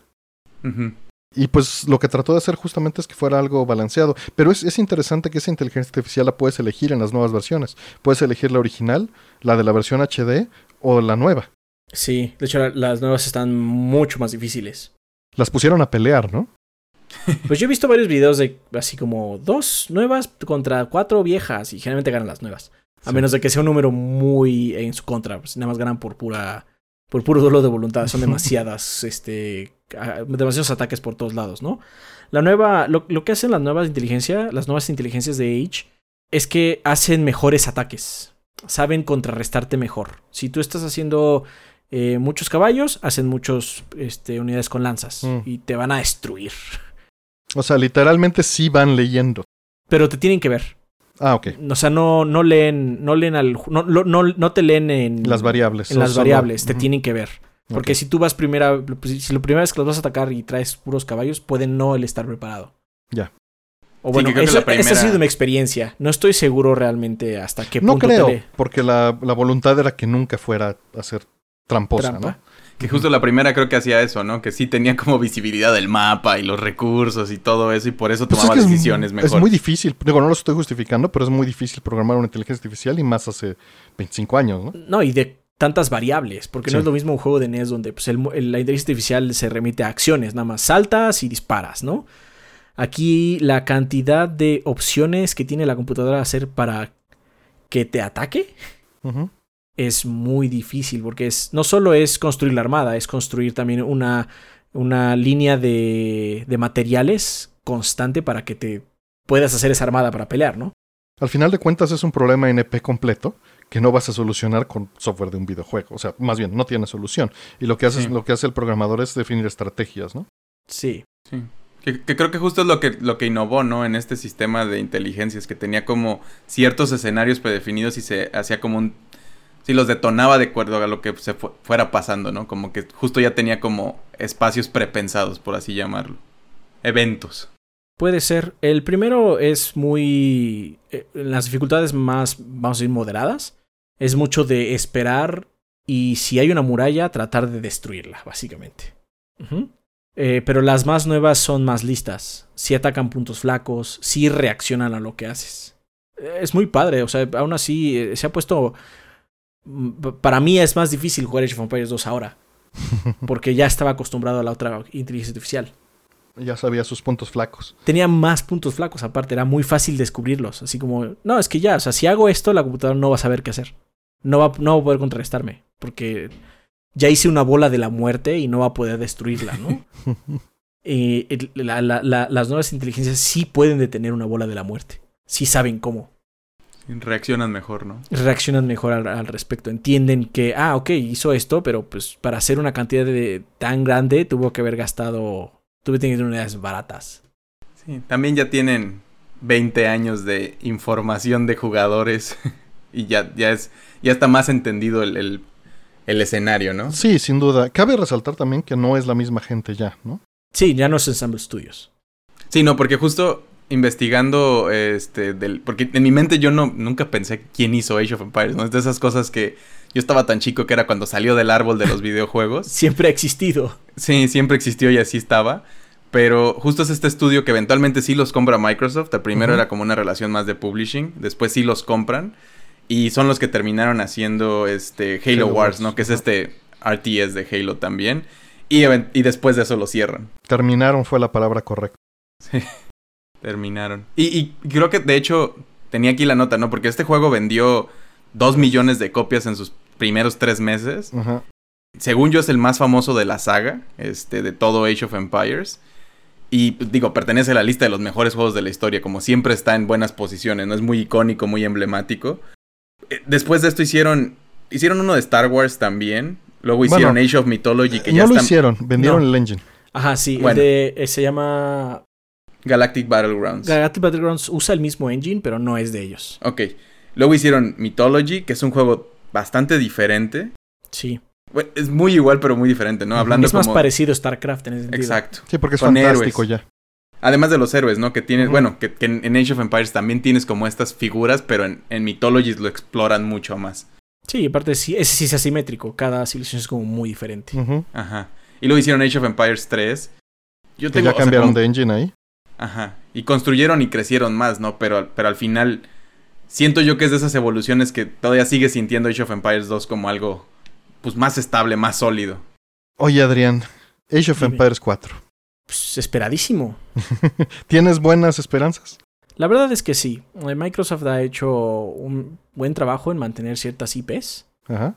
Y eh, vi el, el resumen, bueno, el, el evento de fans que hubo hace 15 días. Ajá.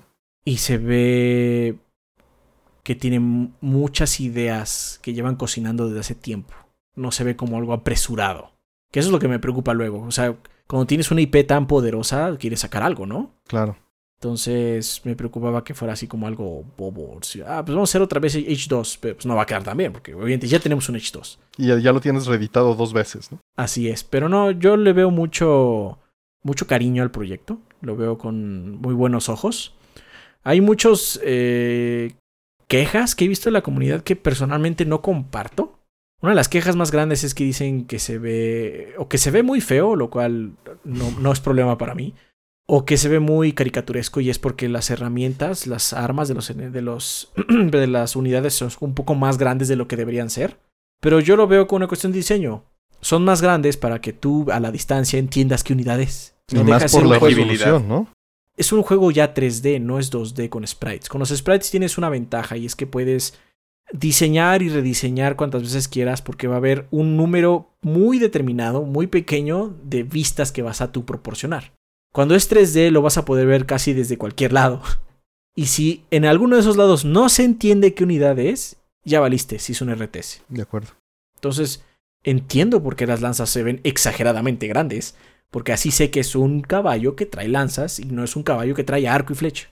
Siento que es como necesario para que pueda yo entender en el calor de la batalla qué unidad me está atacando o qué unidades tengo yo. ¿Te hubiera gustado que fuera 2D? No particularmente. Eh, el estilo de la nueva versión de Age of Empires 2, que es 2D, Ujú. se ve ya muy bien. Se ve muy, Sí, se ve muy, muy bien. Entonces creo que sí era necesario algo 3D para diferenciarlo de esta versión de H2. Porque si no hubieran dicho, es solo Age 2.5. y creo que no es la idea que quieren mostrar. Quieren mostrar un nuevo estilo de Age of Empires. De hecho, cada civilización va a tener menos civilizaciones, pero cada una va a ser, al parecer, más diferente. Entonces está tomando un poco de Mythologies y un poco de Age of Kings, ¿no? Está haciendo una amalgama ahí extraña. Entonces espero que les funcione al final del día. Esa asimetría, ¿qué, te, qué, opinas tú? Eh, de, ah, de que cambien, pues va a ser un experimento interesante. No creo que sea un mal juego. Quizás no sea un excelente juego, eso el tiempo solo lo dirá. Pero aún así yo no soy de la idea de que si un juego sale malo de la franquicia, ah, no, se ha ido al traste todo. Siempre puedo regresar a jugar los anteriores. Y brincarte ese, ¿no? Y ah, pues no estuvo tan bueno, ni modo, es una lástima. Entonces, ya he vivido muchos años sin un nuevo Age. Sí, bastantes, bastantes. Puedo vivir más tiempo sin él, ¿no? Yo, yo soy de aquellos que le gusta tener el hoyo en el anaquel que no tiene la versión que no le guste. Ah, ok. Me gusta eso. Está bien, de hecho eso, es muy válido. Más sano. A mí me ha pasado más con las películas ahora. Mm, claro, claro. Como esta película es que no me gustó, no la voy a comprar. Claro, que esté el hoyo y sostengo que está el hueco. Así es. Eh, entonces, pues ojalá esté muy bueno. Yo lo veo con buenos ojos. Eh, me gusta que se estén tomando su tiempo porque... Sí, sí, sí, sí. Ya aguantamos mucho tiempo sin Edge. Podemos aguantar más tiempo, pero que quede muy bueno. Sí, porque en esta época hubiera sido muy fácil rushearlo. Obviamente no van a decir que es un, este, un early access, pero pues es una costumbre que tienen muchas compañías hoy en día, ¿no? Y qué bueno que no lo hagan, qué bueno que no lo hagan. Es que aparte también ya hubo otros proyectos fallidos, porque sí jugué el, online, el Age of Empires Online, no, no me acuerdo cómo se llamaba. Era bastante malo. Estaba... No tenía visión. Tenía el nombre de Age of, Empires, pegado. Ya. Y pues así no vale la pena. Aquí no siento que tenga el nombre pegado. Siento que es un producto de la franquicia. Ojalá, ojalá esté bueno. Ahí tendremos los ojos sobre él y a ver qué, qué sucede. Oigan, ¿y conocen OpenAge? Yo no conozco OpenAge. No. Es este un software libre. Es, es, bueno, es un software hecho en GPL, en C y en Python, eh, de código fuente abierto, que es una reimplementación del el Genie Engine original. Y lo pueden ver ahí todo abierto. Obviamente no es el original, pero es una reimplementación para hacer todo de cero. Oh, wow. Suena intenso. Sí, para, y obviamente están expandiéndolo y haciéndole un montón de cosas.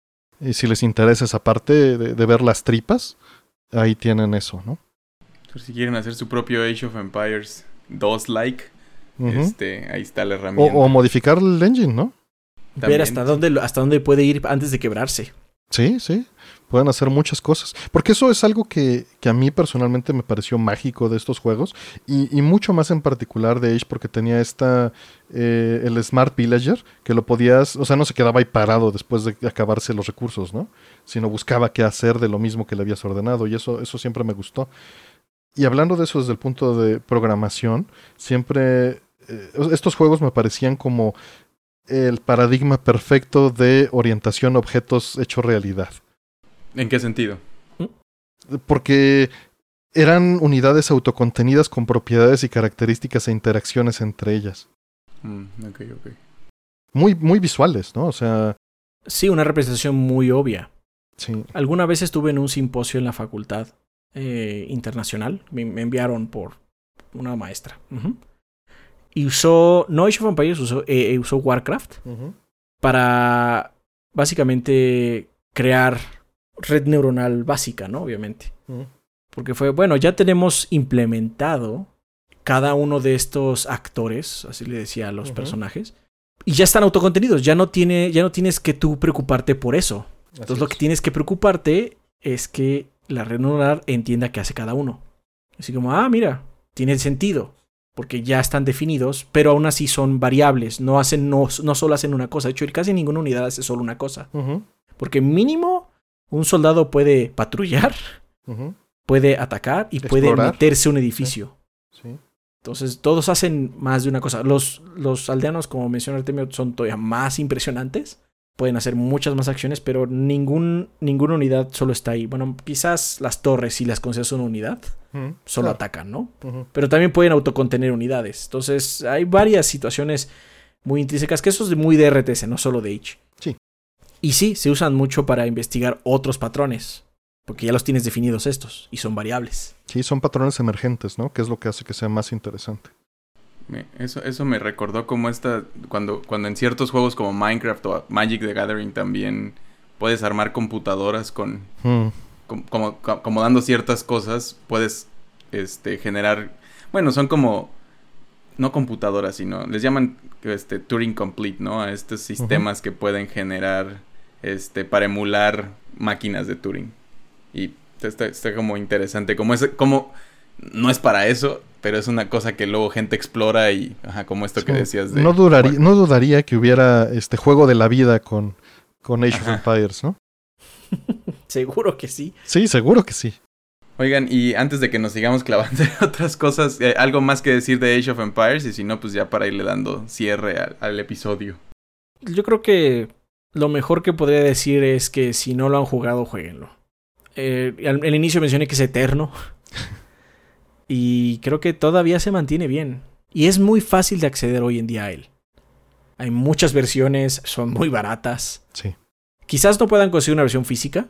Aunque de hecho no son tan caras tampoco. Porque tuvo un tiraje muy largo el juego. Vendió muy bien. Vendió muy bien, entonces es muy fácil conseguir. Quizás no consigas la versión con la caja y el árbol de progresión impreso y todo eso, pero si quieren una versión física, pues pueden conseguirla, pero es muy, muy, muy, es muy fácil acceso. Y, y las versiones remasterizadas están muy bonitas. Definitivamente, se ven preciosas. Obviamente necesitas una compu un poco más poderosa para correrlas, pero tampoco necesitas un monstruo. Y, y la verdad, o sea, aunque se ven muy bonitas, sigo viendo hermoso el arte original. Sí. No tengo un problema. Y, y bueno, bien. si algún purista lo va a jugar en un CRT, se ve increíble. Indudablemente. Pues está hecho para ese. Exacto. Para esa para ese- tecnología. para esa tecnología, sí. Sí, ahí se sigue viendo maravilloso. Y bueno, no tocamos mucho de esto, pero la música es muy Sí. buena, pero lo que más me gusta es lo que dicen los aldeanos. Como cada uno es una civilización, tienen su, eh, sus palabras muy particulares. Y si empiezas a repetir mucho una civilización porque te gusta, te empiezas a, te empiezas a acordar de ellos, te, empiezas a- te lo empiezas a- aprender. Y los acentos, ¿no?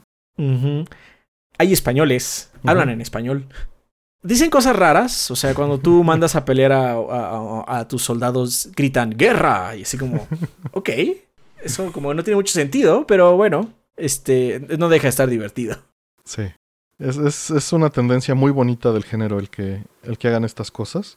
Y de la música que mencionabas, algo que, que me gusta, digo, la persona que estuvo a cargo, que es Stephen Ripley, utilizó siempre, o siempre estuvo a cargo de meter instrumentos reales, instrumentos de la época, ¿no? De los periodos. Ujú. Ah, tan bien como se puede entender, ¿no? Porque obviamente eh, no existe un, una, como lo que dijimos, hay una licencia artística, pero, por ejemplo, en, en el 2, utilizar los, los instrumentos medievales reales y samples de los instrumentos reales, que era un ambiente muy interesante. Y de la misma manera en diseño de audio metieron grabaciones de los animales, ¿no? Eh, se fueron a zoológicos y los estuvieron grabando, o sea, hay, hay una producción, una intención muy interesante, a pesar de que esta persona realmente estudió artes visuales. Órale. Realmente comprometido. Así es, Mm. así es. Y pues es lo que podría decir de H2. Perfecto, pues Solo jueguenlo. Hay Sí. otros juegos que han envejecido muy mal.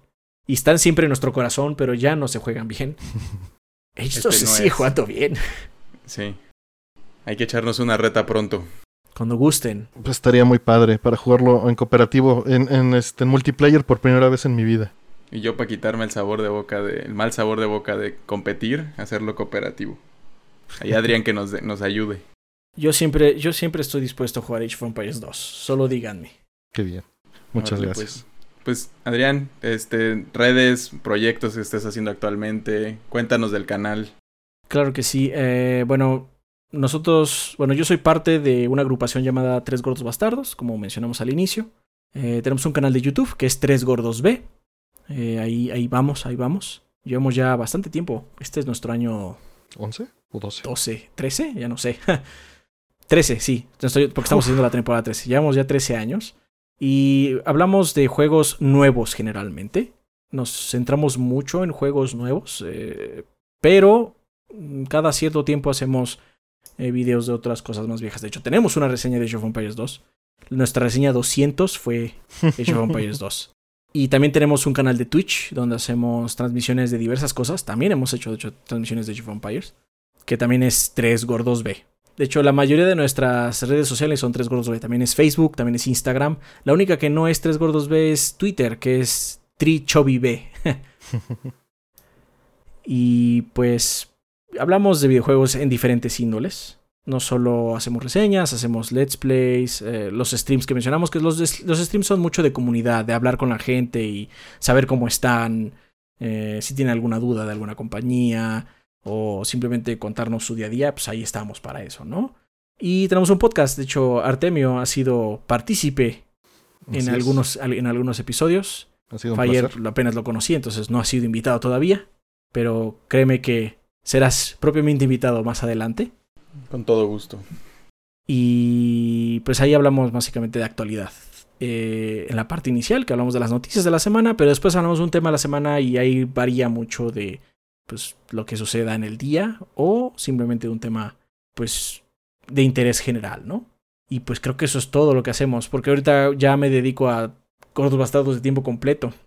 Entonces tengo otros hobbies, pero ya, o sea, son Esto ya es chamba. Esto ya es chamba. Y no, los otros hobbies son cosas pequeñas, ¿no? Mi proyecto ahorita más grande eh, como personal, que es gracias al Patreon, es que tengo un show de libros. Eh, donde también está en el canal de YouTube, pero me dedico a hablar sobre libros y incentivar que la gente lea. Ese es el máximo, la máxima meta de, de ese show que se llama Pila de Literatura.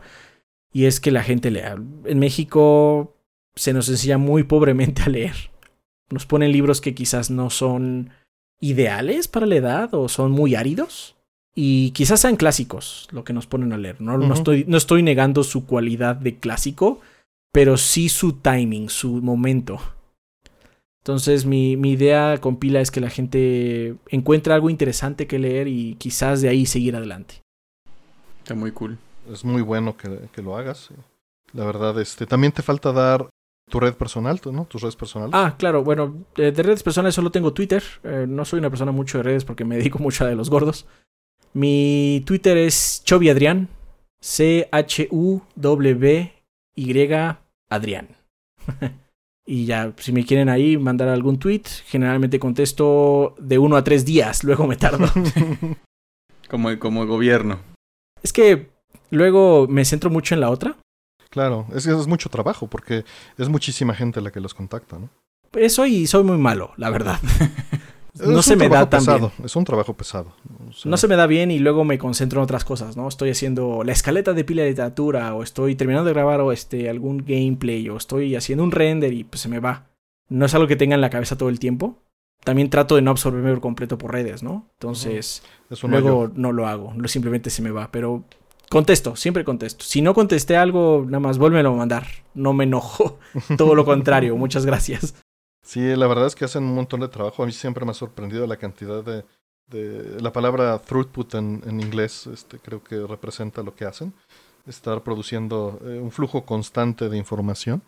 Y, y es, es, muy admirable. Muchísimas gracias por darte este tiempo, que te quitamos un buen rato de, de, tu tiempo de trabajo y te agradecemos mucho que lo hayas compartido aquí con nosotros. No, fue, fue, un regalo, estuvo súper padre la, la conversación. Muchísimas gracias por invitarme. No, no, no me robaron nada, con todo lo contrario. Fire, tus redes. Eh, yo soy arroba FireDev en Twitter e Instagram. ¿Y tú, Artemio? Yo estoy como Artemio y bueno, pues les agradecemos mucho escucharnos. Vayan a, conocer, si no conocen el contenido de, de, Adrián y de sus compañeros, Ezequiel y Rafa, son, son grandes tipos. Ojalá este, eventualmente este, los podamos invitar también. Y, Seguro estarán encantados. Uh, espero que sí. Gracias. Y bueno, pues nos estamos viendo. Muchísimas gracias a todos. Sí, muchas gracias. Gracias.